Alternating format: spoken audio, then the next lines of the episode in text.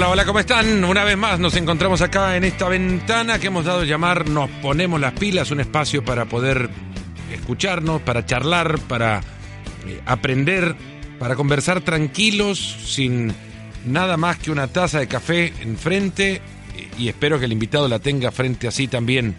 Es una charla, lo he dicho en reiteradas ocasiones, que la uso como excusa para aprender de aquellos que acá llegan a agradarnos no solamente con su presencia, sino también con sus historias y con su historia.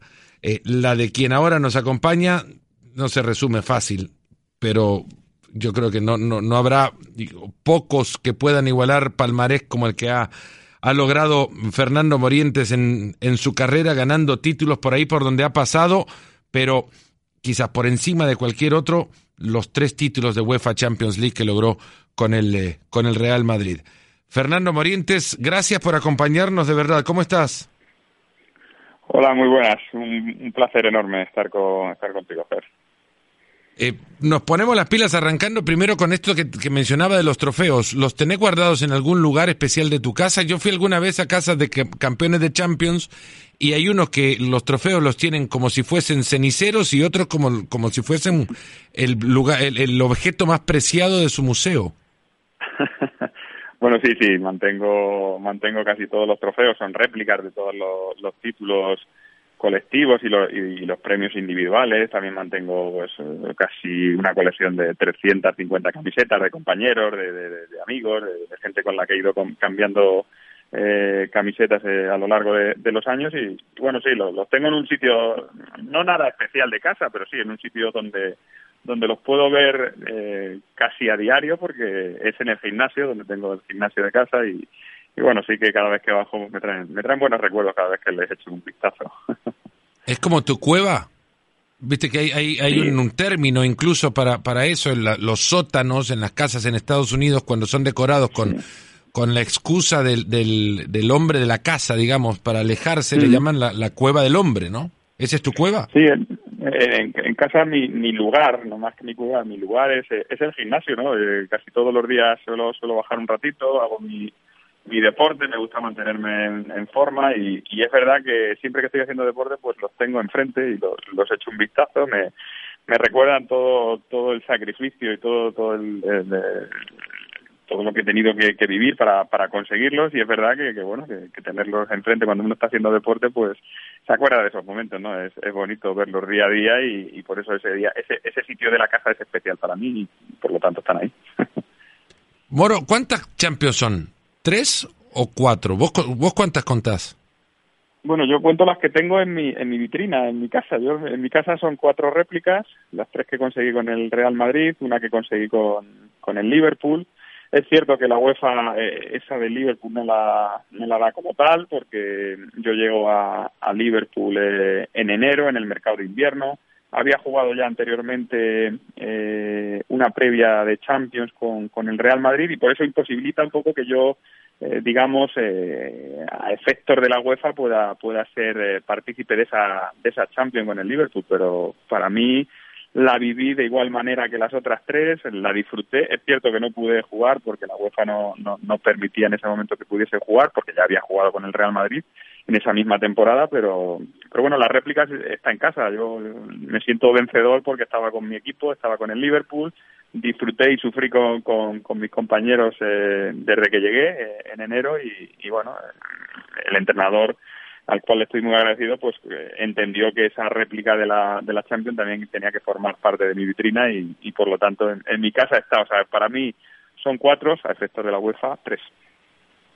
Como esto, y, te enterarás después con el camino, y, y, el recorrido hasta ahora me lleva ya a confirmar que esto es el modelo del del espacio que, que, hemos creado es viajar pero sin orden eh, y, podríamos haberlo hecho cronológicamente pero entramos en el tema y el tema es esa final de Estambul. Ahora. Después iremos atrás y pasaremos para adelante. Acá eh, a entendernos un poco Moro. Sí. En el 2005 juegan ese partido en, en Estambul. Bueno vos no estás por lo que ya comentás. Y, me lleva a pensar muchos con el tiempo lo, lo dimensionamos de, muchas maneras. Y, muchos ahí cercanos al tiempo, el momento en el que juegan ese partido contra, contra el Milan, lo creemos la mejor final en la historia de las finales de las Copas de Europa o la UEFA Champions League. Habiendo estado vos ahí en tantos otros partidos, ¿a dónde pones ese, ese compromiso y cómo lo, cómo lo eh, definís? es, es, es que es algo muy, muy difícil de, explicar. Es algo que, yo tuve la suerte de vivirlo en, en primera persona. Eh, estaba en, el, en la grada con, con, los jugadores que no estaban convocados en ese, en ese momento, con los compañeros, con la gente que había participado en, en, en UEFA Champions League en, esa temporada con el, con el Liverpool, pero que en, esa, en ese partido especialmente no, no podían eh, disfrutar de estar en la cancha porque no estaban convocados. Había, no sé si 16, 18 compañeros y fue es que es algo difícil de explicar no es es como que, que hubo hubo magia hubo algo, algo, algo extraño en aquel partido porque ir perdiendo 3-0 al, descanso contra un equipo italiano, contra el Milan, con lo que eso significa, y, y darle la vuelta a ese marcador, eh, llegar a, la tanda de penaltis, eh, ganar la final como, como, como, fue, yo creo que fue algo algo inolvidable, ¿no? Eh, he ganado muchos títulos, he ganado muchos partidos, eh, eh, he ganado después de ir perdiendo, he perdido después de ir ganando y, ese partido es como algo algo fuera de lo normal, ¿no? ¿no? No tengo explicación para aquel partido porque la verdad es que lo viví con mucho entusiasmo porque no, no todos los días sucede esto y mucho menos en un partido tan tan trascendental como es la, la final de Champions League pero muy orgulloso de, que aquello sucediese y de haberlo vivido sobre todo en, en primera persona, ¿no? Me hubiese, me hubiese gustado sin duda, haberlo vivido en el campo, pero no, no pudo ser. Pero bueno, el, estar en la grada y disfrutarlo después con mis compañeros fue uno de los momentos más, más bonitos que recuerdo en el fútbol. ¿Con quiénes estabas, si recordás, eh, sentado en esa, en esa grada? Bueno, era un plantel, como muchos planteles en Inglaterra aún ahora, también muy amplio, ¿no? Jugadores que... que... Sí. Ese equipo tenía el flaco Pellegrino, ¿no? Sí, cierto, cierto. El flaco Pellegrino llegó llegó también conmigo en, en el mercado de invierno en, en, en enero tampoco pudo eh, festejar esa, esa copa, digamos, eh, como correspondía. Y yo estaba en la grada eh, con mis con mis compañeros, con los chicos del, del, del, segundo equipo que no que habían viajado hasta Estambul para ver el, el, partido y recuerdo que estaba muy cerca de la zona de comentaristas, de prensa, de televisión y, y vislumbré a un compañero amigo mío de prensa española eh, me vio y me dijo, joder, ¿te, gustaría vivir el partido con nosotros aquí en la, en la cabina y retransmitirlo para nosotros, hacer algún comentario? Digo, sí, claro, ¿por qué no? Eh, sin problema. Subí para arriba, estuve con, con, con ellos y lo disfruté desde un, desde un sitio de, de prensa especial porque la verdad es que el, el, campo se veía fantásticamente bien desde esa posición. ¿Pero te, llegaste a comentar el partido también? Sí, claro, claro, lo comenté para, para una radio española y bueno, ellos me lo agradecieron mucho con el, con el paso del tiempo. Fíjate, si me lo han agradecido que ahora mismo trabajo para ellos. Moro, pero no, no, no, te detiene un poco esto, no te inhibe la posibilidad de verdaderamente... Eh, a ver, ese partido no creo que ustedes lo puedan disfrutar. Que digan que lo disfrutan es una, es una mentira encubierta, ¿no? Porque no, no, claro. Era, era, imposible eh, disfrutar un resultado adverso al vestuario de 3 a 0. Disfrutar con un nerviosismo increíble, ¿no? Porque es verdad que no nadie nadie imaginaba la, la trascendencia del partido cuando iba 3-0 ni, ni cómo iba a darse la vuelta en esa segunda en esa segunda parte, ¿no? Nosotros lo vivíamos con, con incomodidad de lo que lo, lo que era el resultado en ese momento yo también, aunque estuviese comentando para una radio eh, española, lo, lo, lo, vivía desde la, la, la negatividad que en, en, aquel momento había en el ambiente, pero después la verdad es que el disfrute fue extremo, ¿no? Porque no, no, no, es fácil hacer lo que hicieron los compañeros en ese partido. Recordamos, bueno, el penal de Xavi Alonso, cómo toma el rebote, el gol de, de Smisser. Sí. Eh, Gerard, que participa también en, en, en la remontada. Primero, sí. -huh. Pero, pero poco, eh, poco recordamos la participación de Dudek. Dudek no recuerdo sin qué fue en el, en, el, en el tiempo extra ya, cuando tiene una doble tapada con Shevchenko, que es tan valiosa como todo lo anterior. Eso se mete y, lo anterior ya no vale.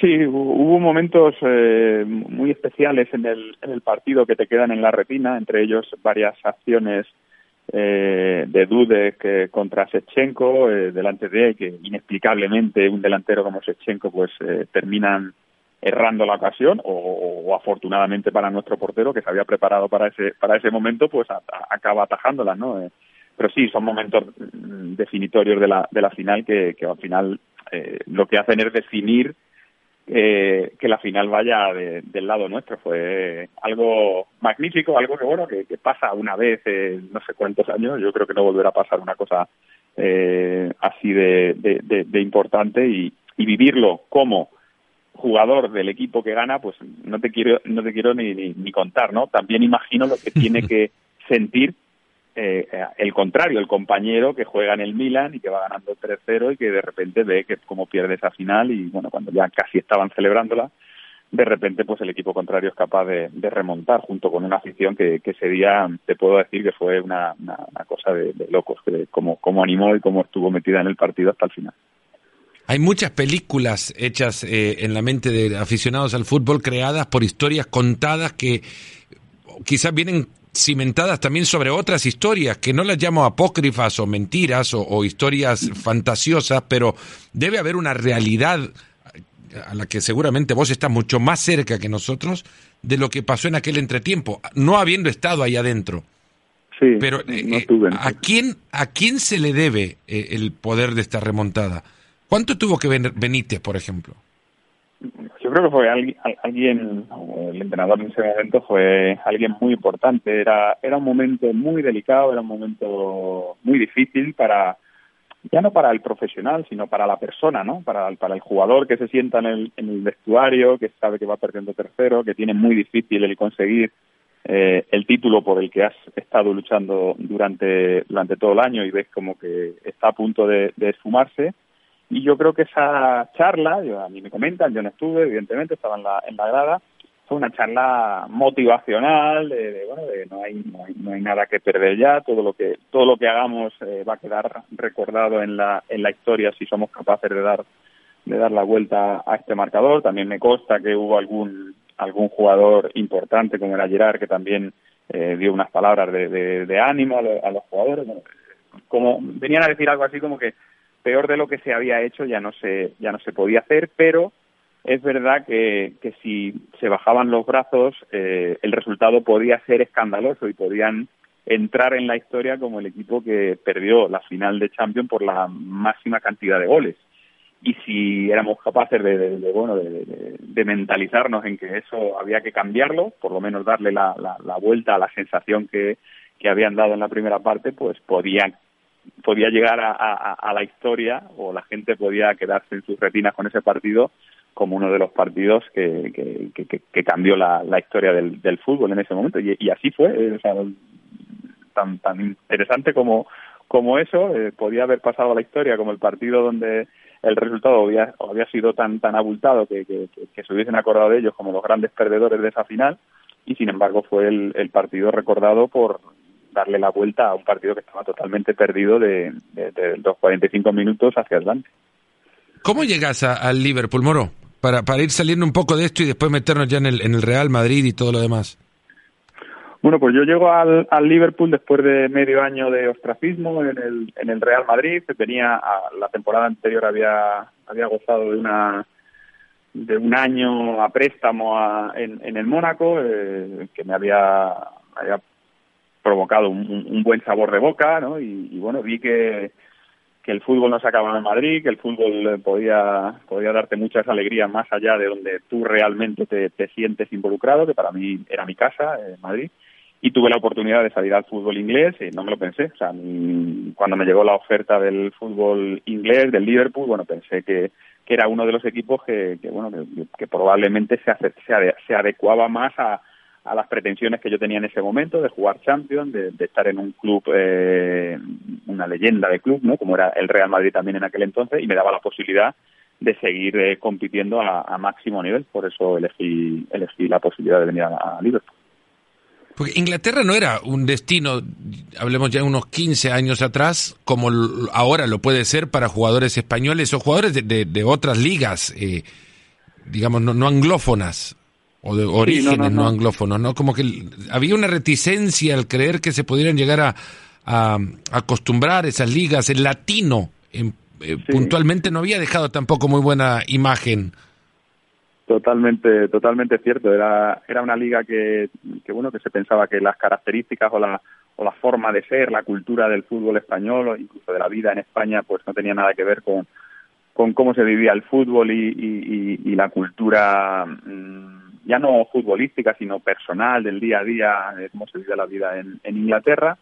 Y para mí fue fácil también la decisión porque en aquel entonces ya había tres o cuatro jugadores en, en las filas del Liverpool que eran, eran españoles y creía o pensaba que esa adaptación que todos necesitan para, bueno, cuando llegas a un país nuevo, un idioma nuevo, una cultura nueva, un, equipo nuevo, eh, todo, todo es especialmente nuevo, bueno, pues esa adaptación iba a ser mucho más fácil sabiendo que tenía compañeros que hablaban mi mismo idioma, que habían jugado en la Liga Española y que me podían me podía un poco empapar de todo lo que ellos habían vivido ya anteriormente, o sea, la adaptación creía que iba a ser mucho más, más fácil de, de lo que realmente fue, ¿no? Porque es verdad que el choque cultural de cómo se vive tanto profesionalmente como personalmente, pues eh, es, es muy acentuado.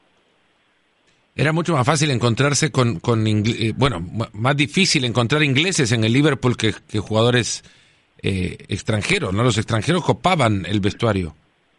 Sí, sí, en esa, en esa época cuando yo llego a Liverpool hay, hay como, como tres grupos muy, muy acentuados. El, el grupo de los ingleses, eh, gente que, que venía de, las categorías inferiores, del fútbol de formación, junto con los grandes, eh, digamos, eh, futbolistas ya sentados en el primer equipo, como eran Carragher, eran Gerard.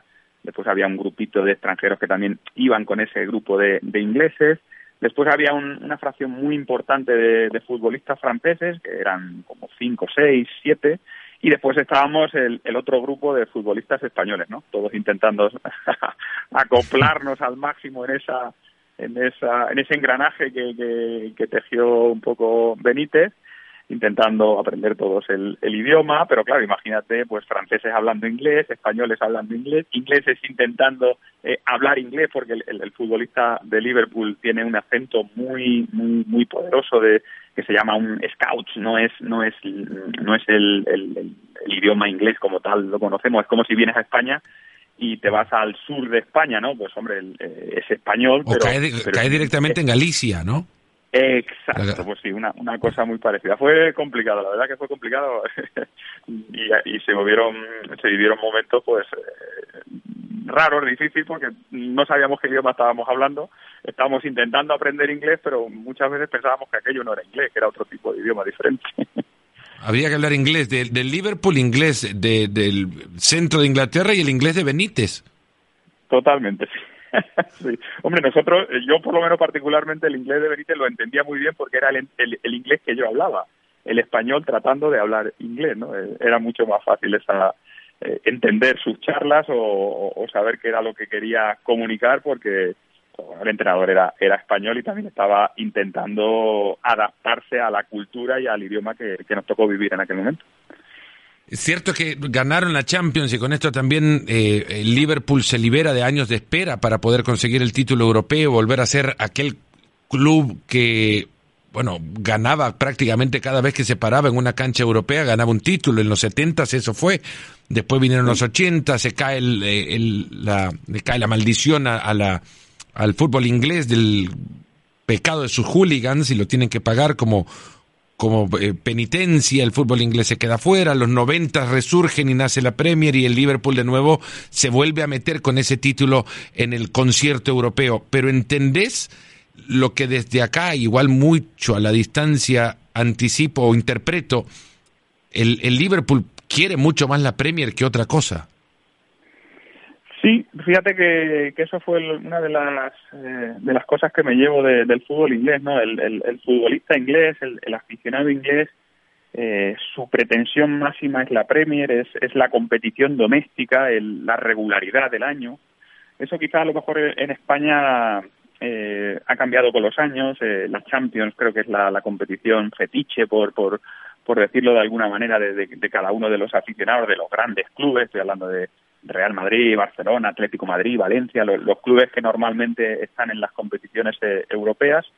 Y, la competición doméstica como que se deja un poco más de lado, o si no la consigues y consigues la Champions es ya un, valor añadido a la, temporada, ¿no? Eh, bueno, eh, es verdad que, mira, en los últimos años que el Real Madrid ha sido capaz de ganar tres veces consecutivas o, cuatro en cinco años, eh, la gente está eh, exultante de felicidad, evidentemente, pero eh, ya empiezan a pedir como objetivo principal la liga. ¿Por qué? Porque la liga es la que te da eh, prioridad durante el año a estar arriba en las, en las posiciones de, de, Champions, eh, digamos, pero a la vez te, te, hace gozar de una salud futbolística durante todo el año, ¿no? Entonces la gente lo que quiere es que su equipo esté primero en la liga y después, bueno, la Champions evidentemente es, es algo que, que todo el mundo quiere, quiere conseguir, pero como que las Champions son eliminatorias y, bueno, vas pasando, es, no, no las juegas durante todo el año y la liga es domingo, domingo, domingo, domingo, es una competición de regularidad, ¿no? Entonces ver a tu equipo arriba cada domingo pues te da un poco de, tranquilidad y sobre todo lo que te he dicho, salud futbolística, estar contento durante, durante todo el año. Parecido a lo que encontraste en Madrid, ¿no?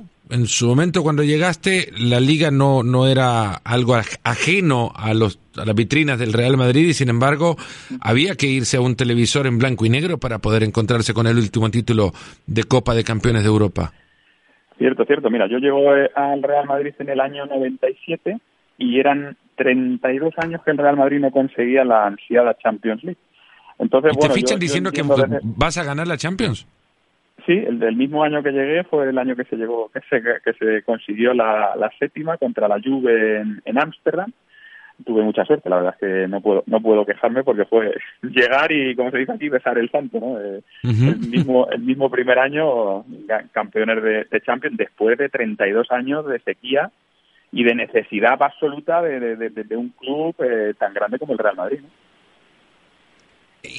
Culturalmente, ¿cómo cambian las cosas, no? Con el tiempo que ha pasado ahora, ya estamos a, 30 años de lo que lograron, no, ¿cuántos, ¿cuántos han pasado? 20 años, 21 años del título de 1900, de, de, 1998.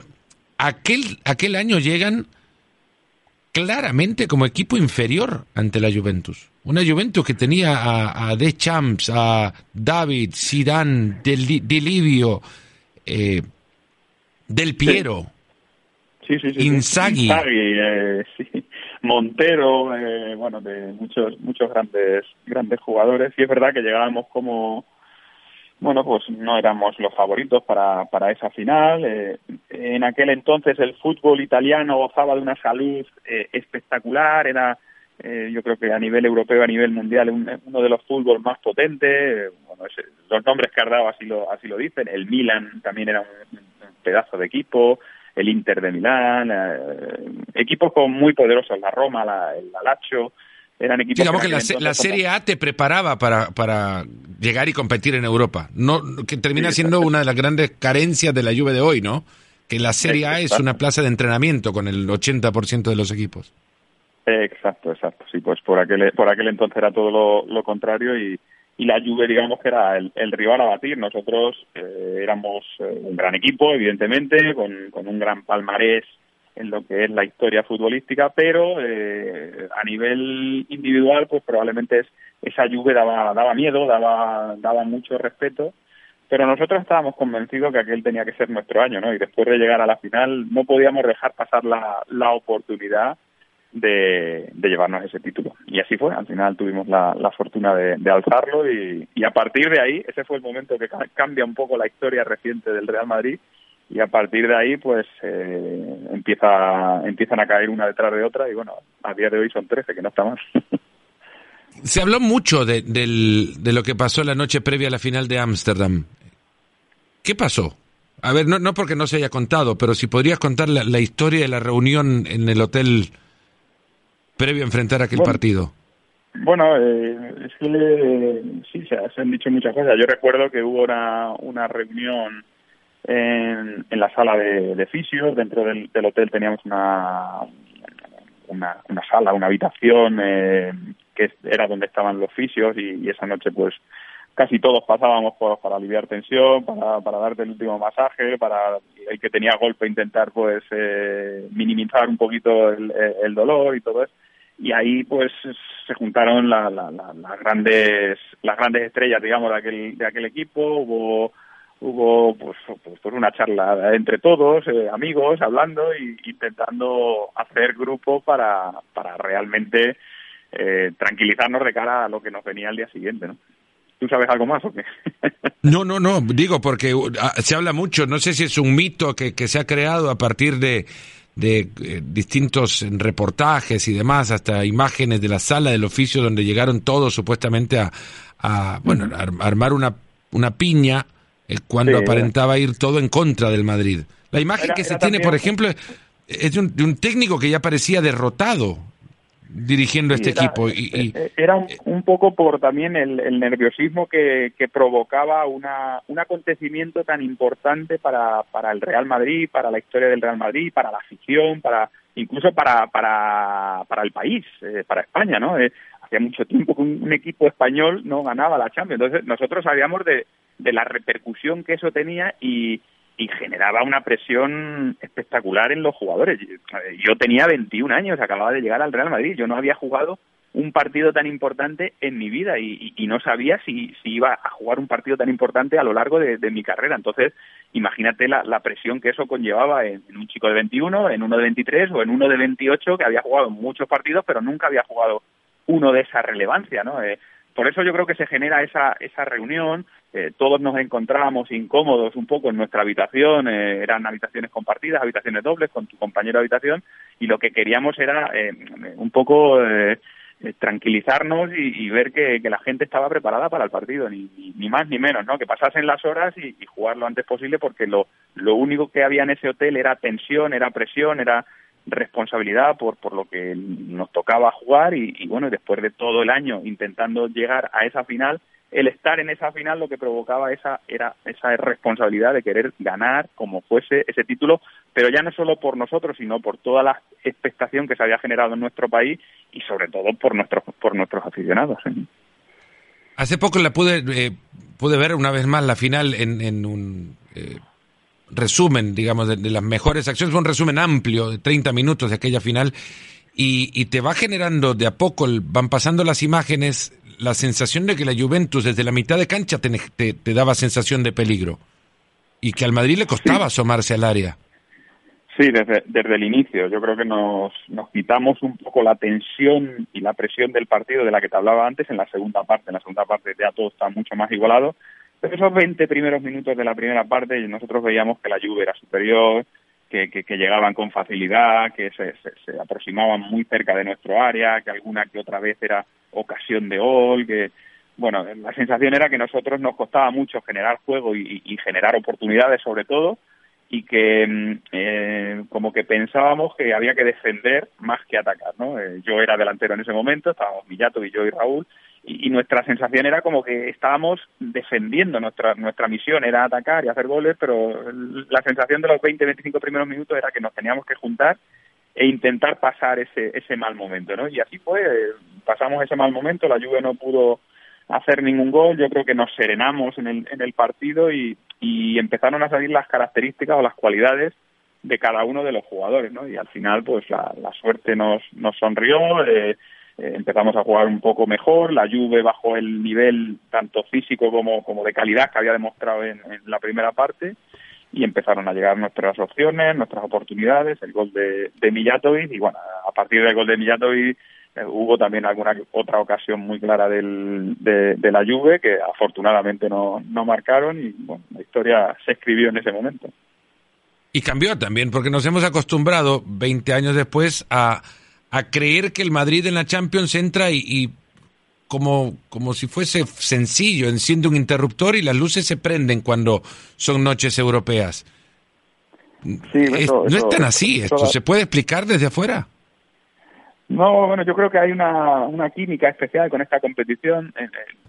Ya te digo que en ese momento, esa Champions que estamos hablando, yo creo que cambia un poco la historia reciente del, del Real Madrid eh, esa química que hay con esa competición siempre ha existido, pero a partir de ese momento existe mucho más, ¿no? Hay, hay algo especial en esta competición para, para el Real Madrid. El Real Madrid siempre ha sido un, equipo que en su ADN ha tenido eh, esa, ha generado esa competitividad, esa, esa, esa, esas ganas de ganar esta, esta competición, la competición más importante a nivel europeo y muchos dicen que a nivel mundial eh, de clubes y no sé si es verdad que la gente piensa que es que, no sé incluso fíjate este año que el, equipo no está bien no, no, está fuera casi de la liga, fuera de la copa, pero la gente sigue teniendo el respeto que merecen los equipos para ganar esta, esta, esta competiciones, ¿no? A pesar de que no juegan bien, de que no están bien, de que hay jugadores eh, capitales en el equipo que no están a un nivel eh, excepcional o, no están a su mejor nivel, pero sigue la, la gente sigue temiendo al Real Madrid, los equipos siguen temiendo al Real Madrid y eso es por la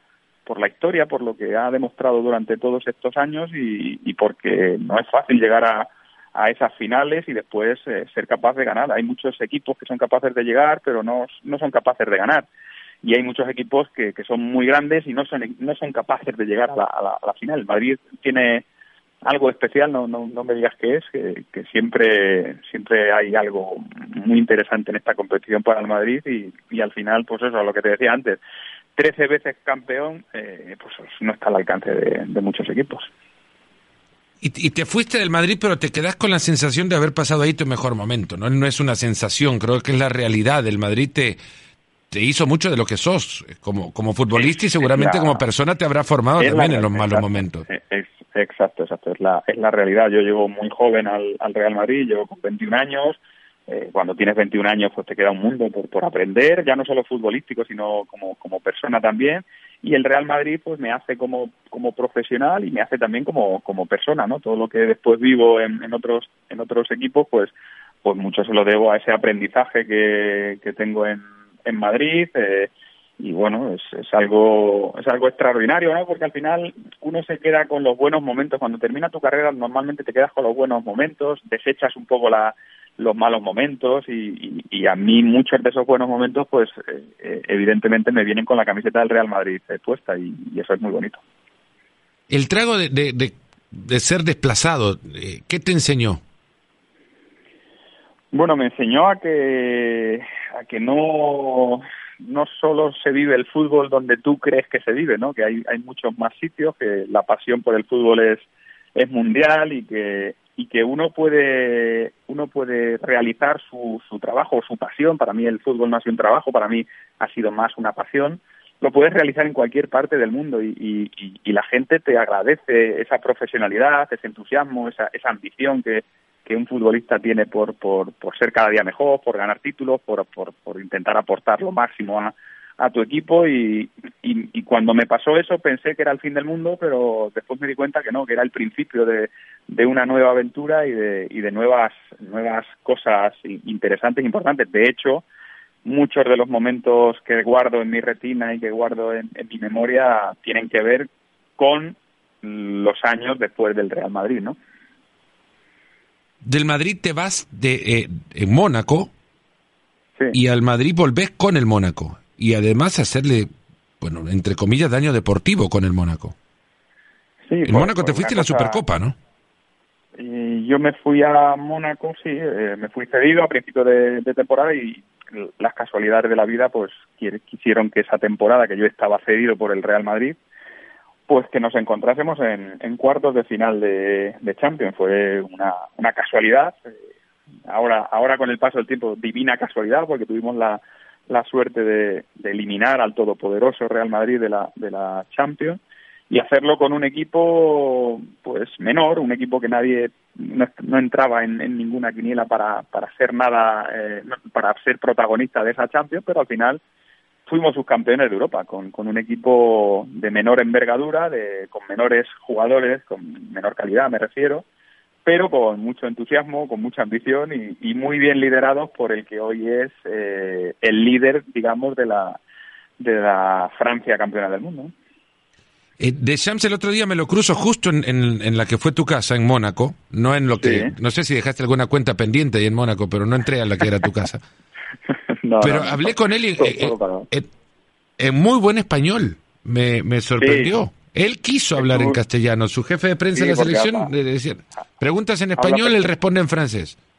Habla perfecto, habla perfecto español, habla perfecto italiano, habla perfecto, bueno, francés evidentemente, habla perfecto inglés, o sea, es un técnico aparte de, muy capacitado, muy preparado y eso eso habla muy bien de él, evidentemente.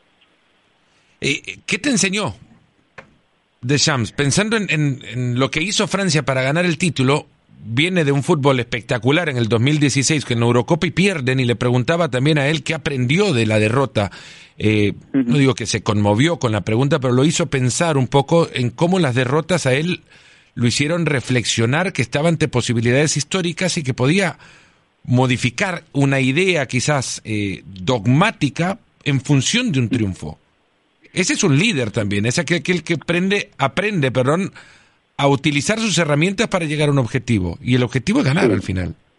Yo aprendí, aprendí de él muchísimo, esa temporada me, sirvió muchísimo para, para ver eh, nuevas, nuevas metas en mi camino profesional. Él me demostró una enorme confianza cuando, cuando yo más lo necesitaba, que era en, en ese momento que llegué a, a, Mónaco. Es verdad que la decisión de ir a Mónaco fue mía y, yo decidí el sitio, yo decidí el lugar, eh, pero sí me demostró muchísima confianza en ya no solo en lo profesional que lo necesitaba, sino también en lo personal, ¿no? Y eso lo que me ha enseñado es que cuanto más confianza te tienen, más rendimiento sueles dar tú.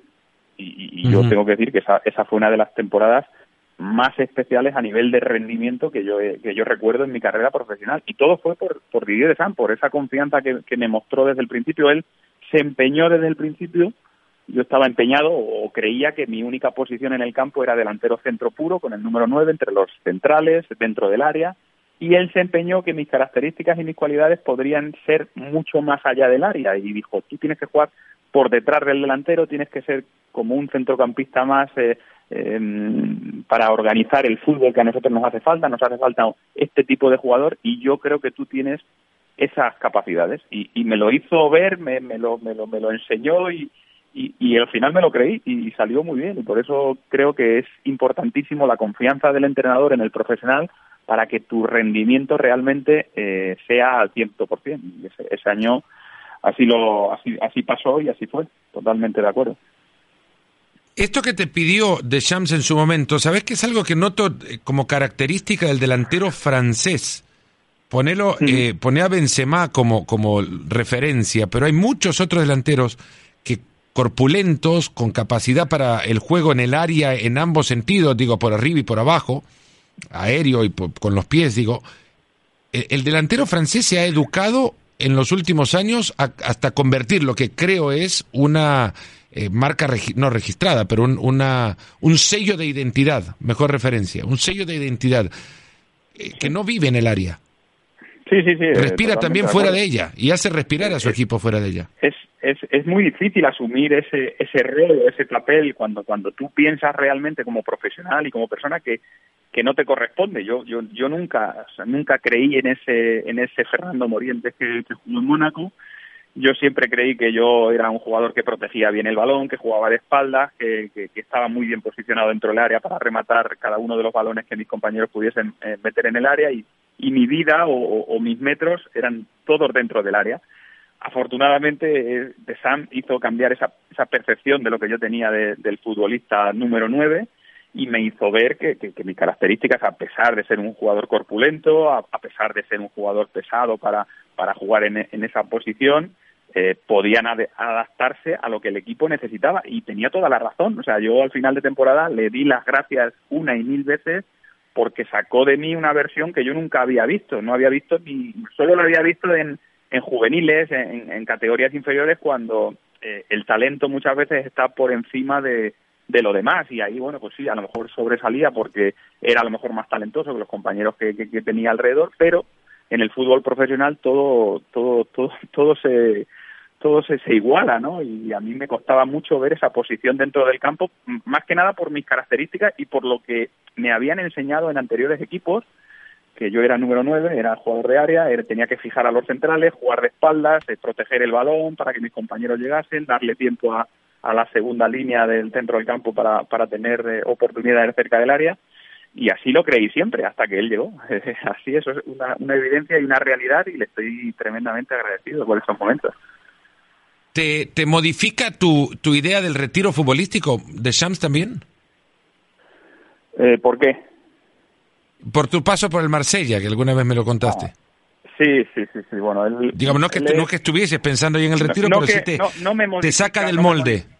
no me modifica, pero sí es verdad que yo tengo una conversación con él yo tenía mucha confianza, para mí ya no era solo un entrenador, era, era un amigo, era alguien que le podía contar eh, lo que yo, lo que pasaba por mi cabeza en cada momento. Y es verdad que yo cuando llego a Marsella, pues yo con una, con una idea, eh, físicamente me encuentro bien, pero mentalmente mi, mi cabeza ya me empieza a decir que es hora de, de dejar el fútbol y, tengo una charla con él, más que nada amigo con amigo, más que entrenador con jugador y le cuento lo que está pasando por mi cabeza. Eh, estoy poco motivado para, para, para continuar como, como profesional y mi cabeza me está pidiendo eh, volver a España, volver a mi, a mi casa, volver a mi familia y dejar, y dejar de jugar al fútbol porque no, no, no me veo capaz. Y él, él fue el que el que, me entendió, el que, el que me dijo adelante, si, si es así tú tienes que hacer, tienes que hacer esto, es verdad que creo que te quedan a, lo mejor algún año más de fútbol, pero es verdad que la cabeza es muy importante en este deporte y cuando no acompaña, pues es, mejor, si has tenido una, carrera afortunada y duradera como la tuve yo, pues eh, pensar en otra, en otra cosa y, y ya está, así, así de fácil fue le preguntábamos a, los seguidores en la cuenta de Twitter de, tu servidor por algunas preguntas y me dicen, eh, respuesta rápida, Moro, para ir cerrándolo ya y no quitarte mucho más tiempo agradeciéndolo además porque nos has, nos has dado más del que te, del que te presupuestamos. Eh, desde Chile, ¿por qué se cayó tu paso a Unión Española? Preguntan. ¿Por qué se cayó mi paso por... Mira que ni sabía que estuviste cerca. No, sí, muy cerca, muy cerca. Tuve una reunión con el, con el presidente aquí en Madrid por medio de, un conocido eh, en España. Me llega la posibilidad de que, bueno, eh, podía ir a Chile, a este equipo. Eh, bueno, era un momento en el que yo estaba decidiendo un poco qué futuro quería, quería seguir y a dónde quería ir. Quería probar algo diferente, porque yo acababa de salir de, del Valencia y, y yo sabía que que ya mi paso por España tenía que ser eh, tenía que cerrarlo en ese en esa etapa del Valencia y quería probar otra otra liga otra otra idea diferente. Y me llegó esta posibilidad de, ir a Chile. Bueno pues eh, pregunté si yo podía tener una reunión con el presidente para ver eh, si realmente era era era el interés verídico era interés cierto. Vino a Madrid, me reuní con él, estuve hablando y, y me dejó muy muy contento la, la propuesta que me dijo, la, la, la proyección que, o, lo que él veía de, futuro y, bueno, llegué a casa pensando que probablemente ese sería mi destino, pero por el camino en, en esa semana llamó de San, justo llamó de hmm. San y me, y me hizo la propuesta de ir a, Marsella, entonces bueno, pues estaba un poco en duda, sí, sí, no. Entonces, cuando llamó de San, la duda enseguida se convirtió en, en realidad y mi camino enseguida fue para, para aquel que, que me había dado la, confianza y, bueno, que yo pensaba que era la mejor salida en ese momento, ¿no? Pero sí estuve muy, David pregunta, David pregunta cómo te cambió la vida el haber pasado por el Madrid, pero creo que se la respondiste. Ahora, esta de Neto y preguntas, eh, ¿qué, ¿qué jugador ejerció mayor influencia futbolística en tu carrera? Mayor influencia futbolística, pues ha habido, ha habido varios. Yo cuando era muy pequeñito eh, eh, en el Real Madrid estaba Hugo Sánchez. Hugo Sánchez ha sido un jugador eh, muy de área, muy de rematar al primer toque, sus goles casi todos eran al primer toque, muy, muy dentro de mis características, ¿no? Eh, siempre fue un ídolo para mí Van Basten, por ejemplo, pero el, el jugador eh, con el que siempre, que siempre me ha acompañado su manera, ya no solo su manera de ser futbolística, a mí yo me fijaba mucho en su manera de, de, hablar a los medios, de comportarse con los aficionados, era Michael Laudrup. Michael Laudrup fue mi, ídolo desde la infancia pero ya no solo por, por la calidad futbolística que la tenía, que evidentemente las características no tenían, o sí tenían que ver con las mías, pero no, no, se, no se asemejaban al 100%, pero eh, su manera de tratar a la prensa, sus, sus, entrevistas, la manera con la que, con el cariño con el que mostraba cada uno de los autógrafos a los aficionados, eso me llenó como, como chaval, como niño que era, y, yo dije, si algún día soy futbolista profesional, quiero parecerme a este. Este es el, el, modelo en todos los sentidos, no solo en el futbolístico, sino en el personal también. Una vez Ladrup, que fue comentarista nuestro durante una temporada, me decía, hablando sobre la disciplina de los jugadores fuera de la cancha, dice, hay una regla eh, que hay que seguirle al pie de la letra. Cuando ganas, sal y sonríe. Cuando pierdes, no salgas pero ni al garaje de la casa. Exacto, exacto. Porque ahí cualquier sonrisa ya es malinterpretada. yo, yo, mira, yo aquí en, Madrid, eh, ahora vivo en Madrid, y cada vez que perdía un partido, había, había días que había reservado mesa para cenar con la familia antes del partido, y cuando terminaba el partido se había perdido llamaba para, para decir que no iba, que no iba, que lo sentía mucho, pero no, no me correspondía celebrar algo por lo que mucha gente estaba triste. Por lo tanto, lo único que podía hacer era cenar en casa y, esperar a, que el próximo partido ganásemos y entonces salir a cenar. Valdedillo esto, porque eh, me recuerda Tincho lo de la final de Copa contra el Deportivo en el 2002. Habían reservado, imagino, más que una mesa para festejar aquello en el centenario. Sí, sí, pero aquel, aquel día había muy poco que festejar y, mucho en lo que pensar. Y cuando uno tiene que pensar y recapacitar y, darle soluciones a lo que ha pasado, el mejor sitio, sin duda alguna, es tu casa. Sí, y la almohada, seguramente. La almohada y la familia, la familia están siempre. El defensor que más te, te, sacó de quicio, que te sacó de tus cabales, que cada vez que te que decías, hay que enfrentar a este, no sé, te, tomabas era un té. señor argentino que luego fue compañero mío en el Valencia, el ratón Ayala. El ratón Ayala es, es, es, es un, fue un quebradero de cabeza, un, bueno, una desesperación auténtica cada vez que jugaba con él. Yo me consideraba un jugador que iba muy bien por arriba, por, en el juego aéreo, y él, a pesar de no ser tan alto como, como yo, yo le sacaba varios centímetros, yo mido un 85, un 86 y él, él me dirá un 80, un 79, siempre, siempre me ponía en dificultades y, y, sacaba lo peor de mí. Siempre que me enfrentaba a él, siempre iba pensando que, que, no iba a salir buen partido porque me parecía un jugador excepcional, como central, como, como líder del equipo en la defensa, impresionante. Su lectura de espacios es, es bueno, es comparable con los mejores nada más, porque si era capaz por su quizás por su pequeña estatura sabía que por físico no iba a pelear, que tenía que, pelear por fútbol y, y llegar a la pelota, que es lo que hace el juego, ¿no? Sí, muchas veces cuando ibas a saltar, antes de, antes de saltar siempre eh, utilizaba el, tocarte, el desequilibrarte, el, bueno, todas las artimañas que, normalmente los, los, centrales conocen mucho mejor que, los, que los delanteros y él se hacía fuerte en eso, ¿no? El, esa, esa, esa tendencia a, a, saber en cada momento lo que tenía que hacer era lo que hacía que desesperase, pero no solo a mí, a mí como juego, sino a casi todos los delanteros de la liga y a casi todos los delanteros con los que se enfrentaba. Y estuvo cerca de ser compañero tuyo incluso. Bueno, ah, lo fue, pero digo, en el Madrid. Claro, en el Madrid hubo una época que casi casi lo fichan. No, no bueno, yo yo estaba encantado, digo, por fin voy a tenerlo de, compañero conmigo y, lo único solo lo voy a tener que sufrir en los entrenamientos. Después, afortunadamente, lo tuve como compañero en, en Valencia, mi primer año en Valencia y tengo que decir que bueno es un, tipo extraordinario como como profesional, un tipo extraordinario como como persona de, de los que realmente tienes en el vestuario y, aprendes aprendes muchísimo porque son personas eh, especiales, ¿no? En ese sentido. Pues lo mismo decimos de vos, Fernando Moriente. Muchas gracias de verdad por el tiempo que nos has dedicado, por, la paciencia, por porque has sido un invitado que hemos querido tener acá desde hace mucho tiempo y que ahora se nos da, se me da a mí, sobre todo, el, el placer de poder tenerte como, como invitado en esta mesa virtual. Ojalá que hayas disfrutado de la charlita. Muy bien, muchas gracias Fernando, ha sido un placer enorme y yo también tenía ganas de, una charla así contigo. Muchas gracias, de verdad. Ahí estaba, Fernando Morientes nos ha acompañado en Nos Ponemos las Pilas. Los invitamos al próximo. Muchas gracias de nuevo por haber abierto esta ventana. Ojalá que la hayan disfrutado. Hasta la siguiente. Gracias. Gracias por escucharnos. Busca ESPN Deportes en iTunes y TuneIn para más podcasts.